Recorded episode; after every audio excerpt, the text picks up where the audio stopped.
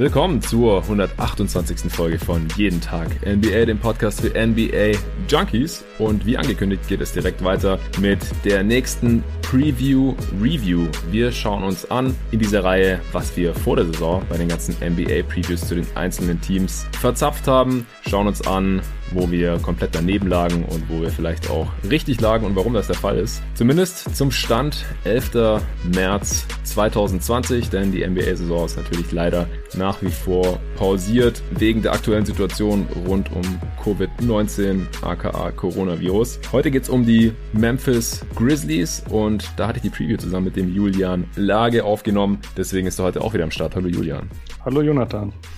Und bevor wir uns gleich unserer unsäglichen Preview zu den Memphis Grizzlies widmen, eines der Überraschungsteams der Saison, und da lagen wir teilweise auch kräftig daneben. Nicht komplett, aber schon so viel, dass wir auf jeden Fall drüber sprechen müssen. Für dich erstmal die Frage, wie geht's dir mit der aktuellen Situation? Und äh, dann würde mich auch noch interessieren, wie ich gestern auch schon David gefragt habe und wie ich auch vorhabe, die anderen Gäste hier zu fragen. Denkst du, dass es irgendwann weitergeht mit der NBA-Saison 2019-20?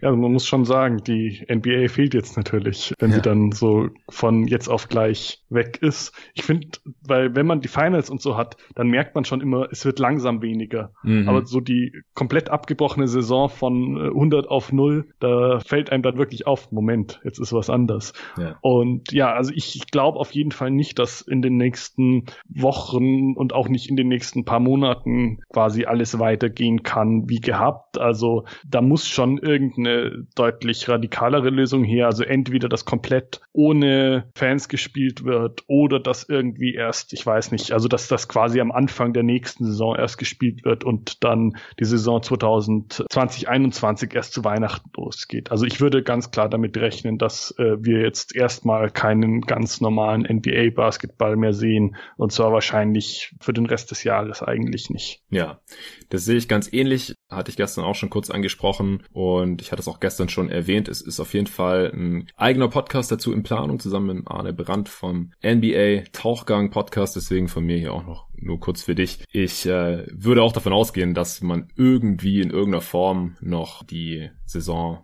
zu Ende spielt, also nicht die Regular Season, aber dass man irgendwie am Ende halt einen Champion hat für die Saison 2019-20, dass man nicht jetzt einfach direkt mit der nächsten Regular Season anfängt. Ich äh, habe keine Ahnung, wann das passieren wird. In den USA geht's ja gerade erst so richtig los und die Chance da richtig schlimm zu erwischen. Deswegen denke ich auch eher, dass man erstmal ohne Fans spielen wird, also ganz normale NBA-Erfahrung. Kann ich mir auch schwer vorstellen, dass es die in diesem Kalenderjahr noch gibt und die nächste Regular Season wird dann wahrscheinlich auch später anfangen, so wie es normalerweise nach einem Blockout schon ein paar Mal der Fall war und bis wir dann wieder eine ganz normale NBA Regular Season haben, die halt, was weiß ich, im Oktober anfängt mit Preseason oder halt, wo es eine Summer League gibt und wo die Draft im Juni war und die Offseason ganz normal war und dann geht die Regular Season irgendwie Mitte, Ende Oktober los. Also das äh, gibt's dann vielleicht wieder übernächstes Jahr oder irgendwie sowas. Ich könnte mir sogar vorstellen, dass das als Grund genommen wird, um den NBA-Spielplan oder die Zahl der Spiele radikaler zu verändern. Ja. Also weil man jetzt eh weiß, ähm, irgendwas muss sich ändern, es kann nicht so normal weitergehen. Und ich habe schon mehrere Vorschläge mitbekommen, auch vor der ganzen Corona-Diskussion jetzt äh, oder der, der Entwicklung durch Corona, dass man ähm, doch eigentlich für den Sportplan der verschiedenen oder für den Spielplan der verschiedenen US-Sportarten eigentlich sinnvoller erst zu Weihnachten starten sollte oder mhm. sowas. Und äh, ich kann mir wirklich vorstellen, dass die NBA jetzt äh, sich denkt, okay, was können wir wirklich anders machen, weil es eh anders laufen muss jetzt für die nächsten nächsten paar Jahre wahrscheinlich, weil einfach es nicht funktioniert, dann innerhalb von einem halben Jahr jetzt irgendwie alles wieder auf Spur zu bringen. Ja, Richtig, das äh, sehe ich ganz ähnlich. Da äh, werde ich noch ein paar Gedanken, werde ich mir noch ein paar Gedanken zu machen und noch einiges recherchieren, was da so auch diskutiert wird an Alternativen, bevor es dann, wie gesagt, einen eigenen Podcast zu dem Thema gibt. Die äh, heutige Folge ist auch wieder von Blinkist gesponsert gibt's wie immer dann später in der Folge noch ein paar mehr Infos dazu, gibt's einen Spot dazu. Aber jetzt legen wir erstmal los mit den Memphis Grizzlies. Ich hau erstmal kurz die Grundlagen raus. Die Memphis Grizzlies haben Stand heute, also Stand 11. März 2020, seither ist natürlich nichts mehr passiert. 32 Mal gewonnen, 33 Mal verloren, also 65 Spiele absolviert. Das reicht für Platz 8 in der Western Conference stehen also immer noch auf dem letzten und achten Playoff-Platz, der, als die Saison dann abgebrochen wurde, am 11. März so hart umkämpft waren. Nicht ganz ausgeglichene Bilanz, eine Niederlage mehr. Sie haben die 16. beste Defense gehabt und stehen auf Platz 20 im Offensivrating. Das sind ja schon mal ein paar Werte, die man so vor der Saison wahrscheinlich nicht erwartet hätte. Ich frage dich erstmal, Julian, was hältst du so für den größten Grund, wieso jetzt alles so anders kam, als wir das im September noch erwartet hatten? Die Grizzlies Preview war die dritte, die wir aufgenommen haben. Am 17.09. kam die raus. Also schon eine ganze Weile her, aber ich glaube auch, wenn wir die einen Monat später aufgenommen hätten, kurz vor Saisonstart, dann hätte das auch nicht so viel anders ausgesehen. Es gab ja jetzt keinen Trade, den man dafür verantwortlich machen könnte oder irgendwas in der Art. Also als ich mir die Preview nochmal angehört habe, bin ich schon so ein bisschen der Sache, glaube ich, näher gekommen, wo zumindest meine Fehleinschätzung in erster Linie war. Und zwar hatte ich an irgendeiner Stelle erwähnt, dass der Westen einfach zu stark wäre, mhm. dass die Grizzlies irgendwie in Playoff-Nähe kamen, kämen. Und ähm, ja, das glaube ich hätte vielleicht im Oktober schon ein bisschen anders ausgesehen, weil ich kann mich noch ziemlich gut dran erinnern, da hat sich bei mir so langsam im Kopf die Entwicklung äh, durchgesetzt, dass vielleicht die Golden State Warriors zum Beispiel nicht so stark sind, äh, wie man es vielleicht trotz der ganzen Ausfälle, trotz der Weggänge noch erwartet hätte. Ähm, also dass das einfach, also hat man ja in den ersten ähm, Preseason-Spielen schon gesehen, dass das einfach ja eine Katastrophe werden könnte und dann war es ja auch vor Currys Verletzung einfach schon schon nicht mehr gut. Und ja, dann hat sich eben auch so langsam rausgestellt, dass auch einige andere Teams im Westen deutlich schwächer sind als erwartet. Mhm. Und das würde ich sagen, trägt einfach viel dazu bei. Wenn man sich jetzt anschaut, äh, die letzten beiden Jahre haben die acht Teams im Westen sechs oder sieben Siege über 500 gebraucht. Also die hatten dann mhm. entsprechend äh, sowas 47, 48. Das heißt, das ist einfach eine ganz andere Größenordnung, als was jetzt die Grizzlies mit ihren äh, knapp unter 50 Prozent haben. Und wenn man sich jetzt noch anschaut, sie haben drei Siege gegen die Timberwolves, drei gegen die Suns, zwei jeweils gegen Golden State und äh, San Antonio und dann auch noch irgendwie eins zu null. Also da haben sie erst eine, eine Partie gespielt gegen mhm. die äh, Blazers. Und wenn man sich jetzt anschaut, wären alle dieser Teams eher über den Erwartungen oder zumindest den Entwar Erwartungen entsprechend unterwegs gewesen, dann sähe die Bilanz der Memphis Grizzlies halt auch einfach mal ganz anders aus. Ja, aber sie wären trotzdem tendenziell noch ein bisschen besser, als wir das vorhergesagt hatten. Also sie haben ja jetzt schon mehr Siege, als wir im Best Case gesagt hatten. Ich hatte 30 gesagt, du 29 und sie haben jetzt schon 32 mit noch 17 Spielen zu spielen. Expected Wins wären jetzt eben laut Netrating knapp 38. Ja, also das liegt schon deutlich über unseren Best Cases und halt so, ja, zwölf Siege ungefähr über dem, was wir erwartet hätten. Also das stimmt auf jeden Fall. Aber es gibt aus meiner Sicht zusätzlich zu den externen Gründen, sage ich jetzt mal, halt auch interne Gründe, warum die Grizzlies viel besser funktioniert haben, als wir das vor der Saison noch erwartet hätten, oder? Ja, klar. Also auf jeden Fall würde ich sagen, dass eigentlich alle Spieler mindestens am oberen Ende der Erwartungen geblieben sind bei den Grizzlies. Mhm. Und ähm, bei gerade Jamarant und Brandon Clark waren die Erwartungen, denke ich, schon relativ hoch und hatten auch eine relativ große Spanne. Also bei Clark war ja irgendwie so einer der äh, Spieler, wo alle gesagt haben, was, was macht der da auf äh, Pick 21? Warum ist der nicht in der Top 10 oder sowas gezogen mhm. worden? Morant als zweiter Pick, klar sind die Erwartungen eh hoch. Das heißt, ähm, ja, dass, dass die die wirklich erfüllt und teilweise auch übererfüllt haben. Ähm, also Clark legt ja fast schon absurde Zahlen auf zum Beispiel. Ähm, also trifft von seinen wenigen Versuchen auch einfach mal äh, 40 Prozent Dreier. Also das glaube ich hätten die wenigsten so erwartet in der ersten NBA-Saison. Und ja, dann haben halt auch noch irgendwie so Rollenspieler erstaunlich gut reingepasst. Also dass äh, selbst Solomon Hill irgendwie, der für ähm, den sicher nicht mehr als Asset anzusehenden ähm, na Chandler Parsons aus Atlanta gekommen ist und sowas. Also auch auch Spieler wie Solomon Hill sahen dann auf einmal wieder äh, brauchbar aus, haben in die Rotation gepasst. Ja. Und da hat dann einfach für die Grizzlies sehr viel gepasst, was äh, für viele andere West-Teams diese Saison eben einfach überhaupt nicht gepasst hat. Ja, bei Solomon Hill hatte ich mir auch rausgeschrieben, da hatte ich gesagt, ja, ich glaube nicht, dass er noch eine Rolle spielen wird, hat bei den Pelicans schon keine Minuten mehr gesehen und er hat halt 19 Minuten pro Spiel bekommen, insgesamt fast 900 in diesem Team, bevor er dann zur Deadline äh, zusammen mit Crowder nach Miami getradet wurde. Also, das stimmt auf jeden Fall. Also im Prinzip hat eigentlich jeder Spieler overperformed. Ich meine, äh, das Coaching war natürlich auch ein Stück weit äh, eine Wundertüte, weil es einfach ein Rookie-Headcoach war jetzt mit Taylor Jenkins. Da wusste man nicht genau, äh, ist der jetzt eher ein Plus im ersten Jahr, wo die Spieler overperformen, so Brad Stevens mäßig oder geht es eher in die Hose? Ja, das äh, konnte man einfach schlecht einschätzen und es ist im Prinzip jetzt alles Best-Case-mäßig verlaufen und ich meine, selbst in unseren Best-Cases in den Previews, da nehmen wir ja nicht an, dass jeder Spieler am oberen Ende seiner Leistungsfähigkeit performt, weil das eigentlich fast nie vorkommt.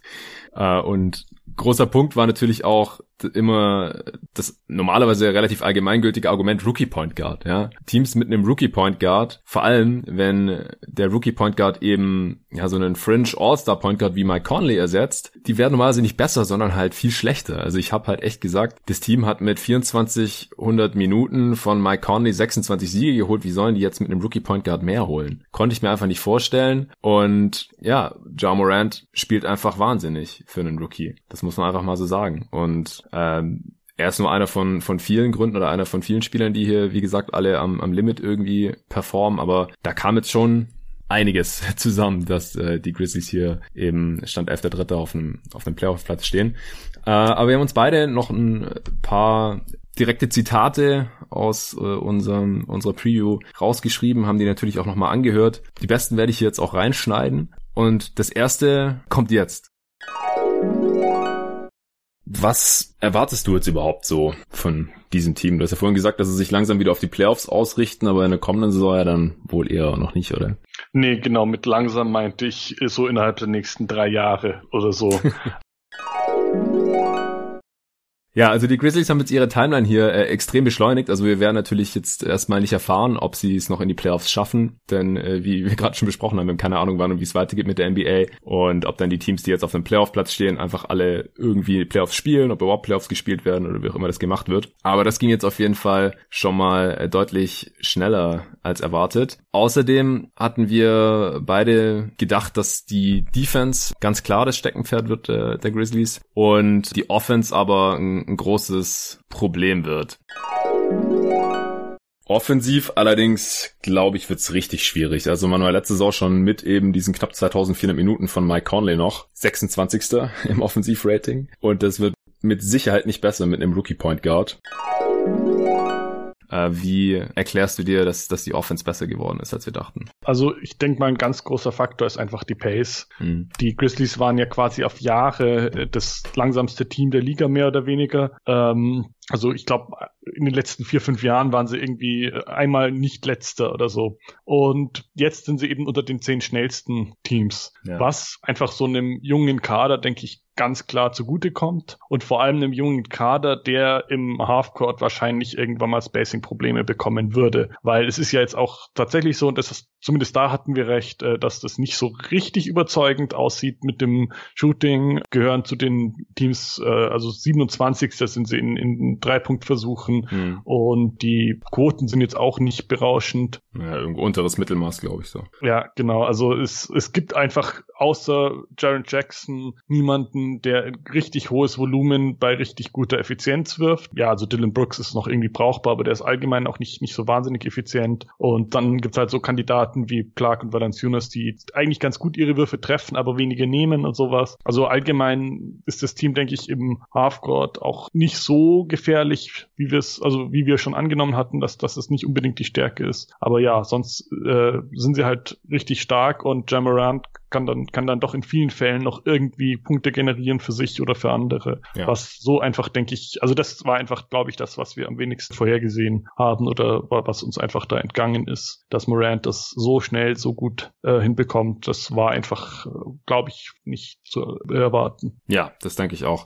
Also das mit der Pace, das hatten wir ja sogar so kommen sehen. Also jetzt sind tatsächlich auf Platz sieben habe ich vorhin gesehen. Und das ist halt ein Sprung von 22 Plätzen nach oben. Und das war schon zu erwarten gewesen. Ich hatte es jetzt neulich auch mit dem Kollegen äh, Torben Adelhardt von der Five davon, dass wir ja gesagt hatten, dass das so ein bisschen an Grit and Grind erinnern könnte oder dass eventuell Memphis halt bewusst den Kader eher defensiv ausrichtet, weil das marketingtechnisch halt die letzten Jahre immer so gut funktioniert hat. Aber ähm, ich wollte jetzt auf jeden Fall nochmal betonen, dass äh, wir das halt eher auf die Defense, also wenn man so will, eher auf Grid bezogen hatten und eben nicht auf dieses langsame Grinded Out, äh, langsamste Pace der Liga-Ding, äh, weil wir hatten ja in der Preview auch schon gesagt, dass wir eine sehr viel schnellere Pace erwarten. Jetzt vielleicht nicht irgendwie die siebtschnellste, aber dass es sehr viel schneller wird. Das war eben mit den ganzen athletischen Spielern und mit Morant auf der Eins äh, schon abzusehen, oder? Ja, ganz klar. Also man muss auch sagen, äh, die Teams in der Mitte der, der Liga nehmen sich da jetzt auch, glaube ich, nicht so wahnsinnig viel, was die Geschwindigkeit betrifft. Also das heißt, da hängt es dann von Details teilweise ab, ob man jetzt siebter oder wie auch immer siebzehnter vielleicht ist. Also nochmal kurz zum Vergleich, also die, die äh, Pace der Grizzlies in der aktuellen Saison ist jetzt bei 102 und dann ist halt ein paar Plätze runter, also ist dann auch noch über 100, also so bei 14, 15. Man muss schon irgendwie bis 30 runtergehen, dass ein großer Unterschied ist, würde ich sagen. Ja, ich gucke mir sowieso immer auch gerne da die, die Splits an, weil die Pace hängt ja nicht nur von der eigenen Offense ab, sondern auch von der Defense. Ja? Also wenn die Gegner oft schnell gegen einen punkten, dann ist die eigene Pace für das gesamte Spiel ja auch hoch. Und deswegen schaue ich mir gerne immer die offensive und die defensive Pace an. Und was die offensive Pace angeht, sind die Grizzlies auf Platz 8. Und da kann man noch mal differenzieren. Nach Turnovers sind sie auf Platz 1. Also sie schließen am schnellsten ab, nachdem sie Turnovers forciert haben. Und da sind sie auch ganz gut drin. Und äh, nach Defensiv-Rebounds sind sie am fünftschnellsten. Und wenn der Gegner einen Wurf getroffen hat, äh, sind sie aber nur am zehntschnellsten. Also da muss man auch noch mal differenzieren. Und da die eigene Defense eben immerhin ungefähr durchschnittlich ist, auch besser als die Offense. Wie gesagt, äh, defensiv auf Platz 16. Äh, laut Clean the Glass jetzt offensiv auf Platz 19. Basketball Reference war es auf Platz 20. Bei Clean the Glass ist die Garbage Time rausgerechnet. Also man kann schon sagen, dass äh, die Grizzlies, wenn sie am einem Ende des Feldes durchschnittlich sind, dann ist es auf jeden Fall in der Defense und die offensive Pace ist halt auch nochmal schnell oder sie spielen auf jeden Fall schnell, wenn der Gegner nicht gepunktet hat, weil die Defense nicht ganz so schlecht ist, passiert das natürlich relativ häufig, dass sie den Ball nicht erst über die Grundlinie reinpassen müssen, weil der Gegner gepunktet hat, sondern sie können eben nach einem Defensiv-Rebound oder nach einem Turnover des Gegners dann äh, aufs Gaspedal drücken und das machen sie eben auch. Wenn ihr noch nicht zu den glücklichen Blinkist-Abonnenten gehört, habe ich jetzt nochmal alle Infos in einem Spot für euch. Ist ihr langsam langweilig zu Hause, weil dir die Filme, Serien, On-Demand-Games und interessanten Bücher langsam ausgehen? Oder weil dein wissbegieriger Geist dürstet, ohne Uni oder Schule oder sonstigen Input? Oder willst du dich wissensmäßig mit kleinen regelmäßigen Portionen Knowledge auf dem Laufenden halten? Mit der Blinkist App kannst du dir einfach Zusammenfassungen von über 3000 verschiedenen Sachbüchern anhören oder durchlesen und lernst so die wichtigsten Punkte ohne viel Zeit oder Geld dafür aufzuwenden. So kann man sich wirklich enorm viel Wissen geben oder auch dann entscheiden, ob man das Buch noch kaufen und komplett lesen möchte, wenn einem die Zusammenfassung gefallen hat oder Lust auf mehr gemacht hat. Die Idee dahinter ist eigentlich ganz einfach, weil wie viel des Inhalts von einem Sachbuch kann man sich überhaupt einprägen? Wahrscheinlich nicht wirklich mehr, als du mir in 15 Minuten erzählen könntest. Und genau so lang sind halt diese Zusammenfassungen auf Blinkist. Also genau die richtige Länge für die tägliche Dosis Wissen zum Beispiel. Da gibt's viele Klassiker, aber auch neueste Bestseller aus insgesamt 25 Kategorien zur Auswahl. Wie jetzt zum Beispiel gerade besonders interessant Wissenschaft, Politik, Börse und Geld, Wirtschaft oder Motivation und Inspiration. Auf Deutsch und auf Englisch. Ich selber nutze Blinkist schon seit zwei Jahren und finde da jedes Mal wirklich viel mehr interessante Titel, als ich mir jemals anhören oder durchlesen könnte. Falls sich das für dich jetzt interessant anhört, dann geh doch mal auf blinkist.de slash jeden Tag NBA da bekommst du dann 25% Rabatt auf das Jahresabo Blinkist Premium und noch eine Woche gratis zum Ausprobieren mit dazu. Egal, was dich gerade interessiert oder was deine persönlichen Ziele sind, auf Blinkist gibt's bestimmt was für dich und jeden Monat kommen noch circa 40 neue Titel dazu. Von Work-Life-Bullshit von Thomas Waschek über Ich weiß, was du denkst von Thorsten Havener bis hin zu Schulden von David Graeber. Über letzteres habe ich übrigens mal einen Vortrag gehalten, eine Präsentation gehalten bei einem Studium. Und eventuell habe ich das ganze Buch gelesen, eventuell, aber auch nur teilweise und mir die Blinks dazu reingezogen. Klingt interessant, dann warte nicht länger und geh auf blinkist.de slash jeden Tag NBA, der Name dieses Podcasts als ein Wort und sichert euch durch meinen Link die 25% Rabatt und die Gratiswoche und helft obendrein mir dabei, dieses Projekt langfristig voranzutreiben und abzusichern. Also nochmal blinkist.de slash jeden Tag NBA und weil die Frage immer wieder kommt, ja, ihr dürft diesen Link auf jeden Fall weitergeben, teilen und so oft benutzen, wie ihr wollt. Je mehr, desto besser und den Link findet ihr auch in den Show Notes. Okay, äh, wo lagen wir noch daneben? Ich glaube, ich hatte mir noch irgendwas aufgeschrieben. Oder hattest du noch was? Ähm, ja, also ich meine, unsere Over-Unders waren natürlich dann entsprechend richtig falsch, was ich nur witzig fand. Ja. An irgendeiner Stelle hatten wir gesagt, oder ich, ich glaube, äh, ursprünglich hatte ich das gesagt, dass sie auf gar keinen Fall äh, auf 33 Siege kommen. Ja. Also ich sag mal, damit sie wieder auf die 33 kommen, muss extrem viel überraschend gut laufen, beziehungsweise ja. schlecht für einige andere Teams. Ja, das sehe ich ganz genauso. Also 33 Siege halte ich eigentlich für ausgeschlossen. Und da wollte ich nur sagen, also wenn es keine Regular Season mehr gibt, dann hatten wir sogar recht an dem Punkt. ja, weil sie 32 haben, ja. Genau. Okay, das ist aber heftiges Cheaten und das wollen wir natürlich nicht machen. Ach, äh, genau so hatte ich es gemeint. Also wir hatten schon erwartet, das hast du vorhin auch schon angeschnitten, dass wir, dass sie zu wenig Shooting haben werden. Sie sind ja auch in der Attempt Rate noch äh, sehr weit unten, hast du ja vorhin schon gesagt. Äh, ich glaube Platz 26 oder 27 oder sowas habe ich vorhin gesehen. Aber auf der anderen Seite haben halt auch hat halt zum Beispiel Jaron Jackson Jr. da auch nochmal einen großen Schritt gemacht. Also der nimmt auf 100 Possessions mehr als 10 Dreier, was als Big halt richtig heftig ist, trifft fast 40 Prozent davon. Und wenn man ihn jetzt noch rausnehmen würde, dann wären sie natürlich noch viel schlechter. Also der zieht sie da schon allein äh, eigenhändig ziemlich weit nach oben. Dazu kommt noch Dylan Brooks, der auch den Dreier gerne fliegen lässt. Der trifft auch 37 Prozent von seinen neun Dreiern auf 100 Possessions. Jay Crowder hat noch richtig viel geballert. Er hat auch 9,43 auf 100 Possessions genommen, aber nur 29 Prozent getroffen für die Grizzlies. Und ansonsten nimmt da fast niemand Dreier. Ja, also Grayson Allen noch, aber der spielt nicht so viel. Äh, Josh Jackson hat jetzt aber auch erst 18 Spiele gemacht. Der nimmt auch neun Dreier auf 100 Possessions, trifft 32 Prozent bei kleiner Sample Size. Aber im Prinzip sind sie da halt ziemlich weit unten und wenn sie nicht diese zwei, drei hochvolumigen Shooter hätten, also jetzt eigentlich nur noch zwei mit Brooks und Jaron Jackson, dann sähe es noch viel schlechter aus. Ich hatte ja gesagt, äh, dass äh, ich glaube, dass äh, Jaron Jackson der beste Shooter des Teams ist. Und äh, da hattest du recht. Das war nur so halb ernst gemeint, aber ja, sieht jetzt ja doch so aus. ja. Okay, aber wir lagen auch an ein paar Punkten noch richtig. Willst du noch einen anführen, wo wir richtig lagen?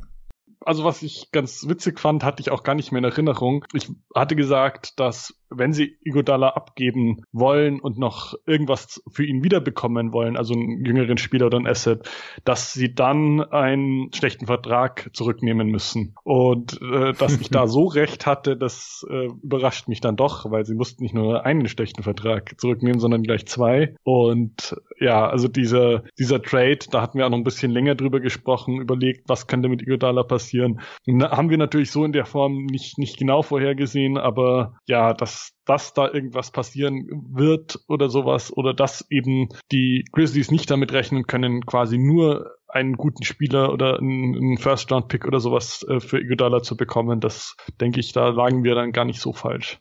Ja, und was man daran noch anknüpfen könnte, ist, dass du auch gesagt hast, für Crowder könnte man einen jüngeren Spieler bekommen, äh, aber halt auch eher kein First, sondern halt eher einen jüngeren Spieler, der an sich Wert hat. Äh, und wenn man das jetzt alles zusammennimmt, dann äh, stimmt es ja eigentlich ziemlich genau mit dem Paket, weil für Crowder und Iguodala hat man ja im Endeffekt dann äh, Dion Waiters und James Johnson aufnehmen müssen, die jeweils nächstes Jahr noch Vertrag haben. James Johnson hat man dann direkt noch gegen Gorgie Jang getradet. Also das sind die beiden schlechten Verträge, die du gerade angesprochen hast. Dion Waiters hat man ja mittlerweile auch schon wieder rausgekauft und dafür dann eben noch Justice Justice Winslow bekommen, also noch einen relativ jungen Spieler, der zwar äh, auch schon eine Vertragsverlängerung hat, aber der jetzt auch nicht so mega teuer ist. Dafür gesundheitlich angeschlagen. Müssen wir mal gucken, was da noch dabei rauskommt. Aber das fand ich im Nachhinein auch eine ziemlich gute Prognose von dir freut mich einerseits, dass du das so siehst. Andererseits muss ich sagen, dafür, dass es so ungefähr meine Prognose war, war ich extrem überrascht, was für einen miserablen Trade die Memphis Grizzlies dahin gelegt haben. Ja, weil sie halt zwei also, schlechte Verträge aufgenommen haben statt einen, oder? Zwei schlechte Verträge, die auch noch in die kommende Saison reingehen. Ähm, also es ist ja eben nicht ein Expiring, dann hätte man sagen können, was soll's. Aber äh, so in der Form und dann auch noch, dass sie Jay Crowder mit abgegeben haben und Solomon Hill, der jetzt kein großer Plus Plusfaktor ist, aber eben auch noch äh, ganz mm, gut gespielt ja, hatte, wie wir äh,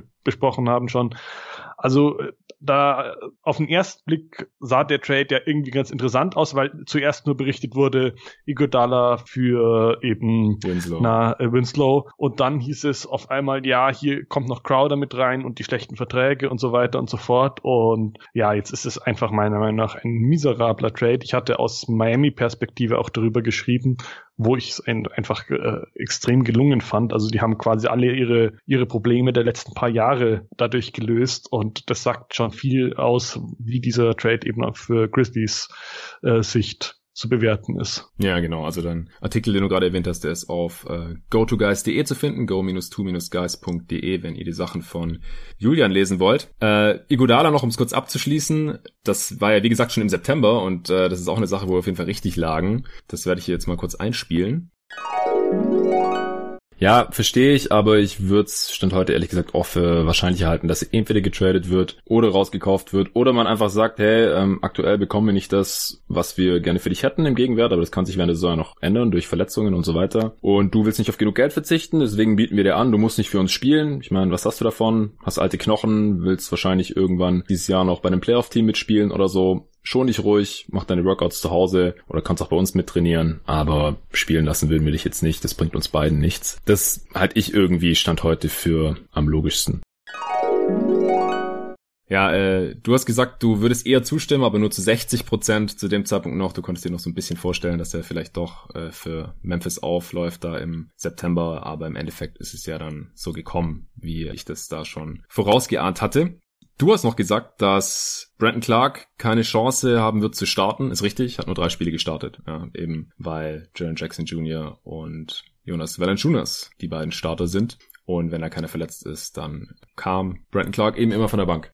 Sind dir noch irgendwelche Sachen aufgefallen, wo wir richtig lagen? Können auch irgendwelche Kleinigkeiten sein. Ich habe noch so zwei Sachen, glaube ich. Also so kurz hatten wir noch oder ja dann am Schluss angesprochen, wie es denn mit den Rookie of the Year Chancen aussieht und da glaube ich, lagen wir nicht ganz falsch, dass Jamorant da in Frage käme. Auch äh, Zion Williamson hatte sich da ja noch nicht verletzt, richtig. wenn ich das jetzt richtig sehe. Ja. Und das hatten wir dann natürlich nicht mit einbezogen. Und danach sind seine äh, Chancen natürlich sehr schnell sehr viel höher äh, geworden. Genau, ja. Zu dem Zeitpunkt hatte noch nicht mal die Preseason angefangen, die kam er dann noch und da hat Zion Williamson ja alles zerstört. Und dann hat er sich erst verletzt und ist ausgefallen bis Januar. Und bis Zion sich verletzt hatte, war er einfach der absolute Favorit auf Rookie of the Year. Ich habe gesagt, Morant hat nur eine Chance, wenn sich Zion verletzt. Ich habe gesagt, wenn Zion nicht verletzt ist, dann wird er besser sein als Morant und auch den Rookie of the Year gewinnen, allein schon wegen des Hypes, auch wenn ich Morants Rolle größer gesehen habe bei den Grizzlies, weil ich gesagt habe, die Pelicans sehe ich eher als Playoff-Team und da werden Rookies eher eine kleinere Rolle haben. Jetzt hat Morant eine riesige Rolle gehabt bei den Grizzlies und sie sind ein Playoff-Team, deswegen und auch weil Zion verletzt ist. Natürlich ist er der klare Rookie of the Year, Stand 11.3. Du hast die Chancen für Morant sogar, also aus diesem Grund noch ein bisschen größer gesehen, weil du auch einfach dachtest, er hat eine größere Rolle als Zion. Aber ich denke selbst jetzt im Nachhinein, um wenn man halt auch sieht, was Zion von Hype bekommt, jetzt haben ja auch viele gesagt, wenn Zion die ganze Saison gespielt hätte, dann wäre er wahrscheinlich der Rookie of the Year oder dann wäre es zumindest ein ernsthaftes Rennen geworden. Aber so ist halt wie vor ein paar Jahren, als Joel Embiid äh, verletzt war und einfach keine Chance hatte äh, auf den Rookie of the Year, weil er einfach nicht genug Spiele gemacht hat. Was wir da auch noch erwähnt hatten, ist, dass RJ Barrett eigentlich bessere Chancen haben müsste als Ja Morant. Das muss man fairerweise hier noch dazu sagen. Da lagen wir einfach daneben. Ich dachte einfach in New York, ist es viel einfacher Hype zu bekommen, wenn man auf einem bestimmten Niveau spielt als Rookie. Aber Morant ist einfach so klar besser als Barrett individuell. Und die Grizzlies natürlich so viel besser als die New York Knicks, dass das überhaupt gar keine Frage ist. Und RJ Barrett hat überhaupt keine Chance auf den Rookie of the Year. Nee. Ja, zwei Sachen hatte ich mir noch aufgeschrieben. Wir hatten ja auch gesagt, das hätte ich euch vorhin schon gleich sagen können, als wir über die Pace gesprochen haben. Du hast gemeint, man wird automatisch schneller spielen, wenn Valanciunas nicht auf dem Feld ist. Das war so unsere einzige Sorge, dass wenn Valanciunas startet und viele Minuten sieht, so 30 Minuten im Schnitt oder sowas, dass deswegen die Grizzlies nicht ganz so schnell spielen können und auch mit Kyle Anderson und so. Aber man hat ja jetzt, wie gesagt, trotzdem eine der schnellsten Paces in der Offense und wenn Valen Schunas nicht drauf ist, dann spielt man noch mal schneller. Ich habe es vorhin mal nachgeschaut, also auch da hatten wir recht. Und er spielt auch nicht ganz so viel, wie wir noch befürchtet hatten. Er spielt 26 Minuten pro Spiel. Wir hatten Angst, dass er viele Minuten von Brandon Clark klauen wird. Clark spielt auch weniger, 22 Minuten im Schnitt und weil er ein paar Spiele verletzt war, hat er auch nur 1000 Minuten gesehen ungefähr und Valen Schunas 1600. Also bei den totalen Werten, da ist Valen Schunas schon noch weit vorne, aber wenn man sich die Minuten pro Spiel anschaut, sind sind sie da schon relativ nah beieinander. Und äh, wir hatten auch noch Angst, dass es, dass die Grizzlies zu viele Bigs haben. Ich habe gesagt, ja, es gibt ja auch noch Caboclo. Und hast du gemeint, also wenn Brandon Clark Caboclo nicht verdrängen kann, dann ist er eh nicht so gut, wie wir denken. Und dann hat er Minuten auch nicht verdient.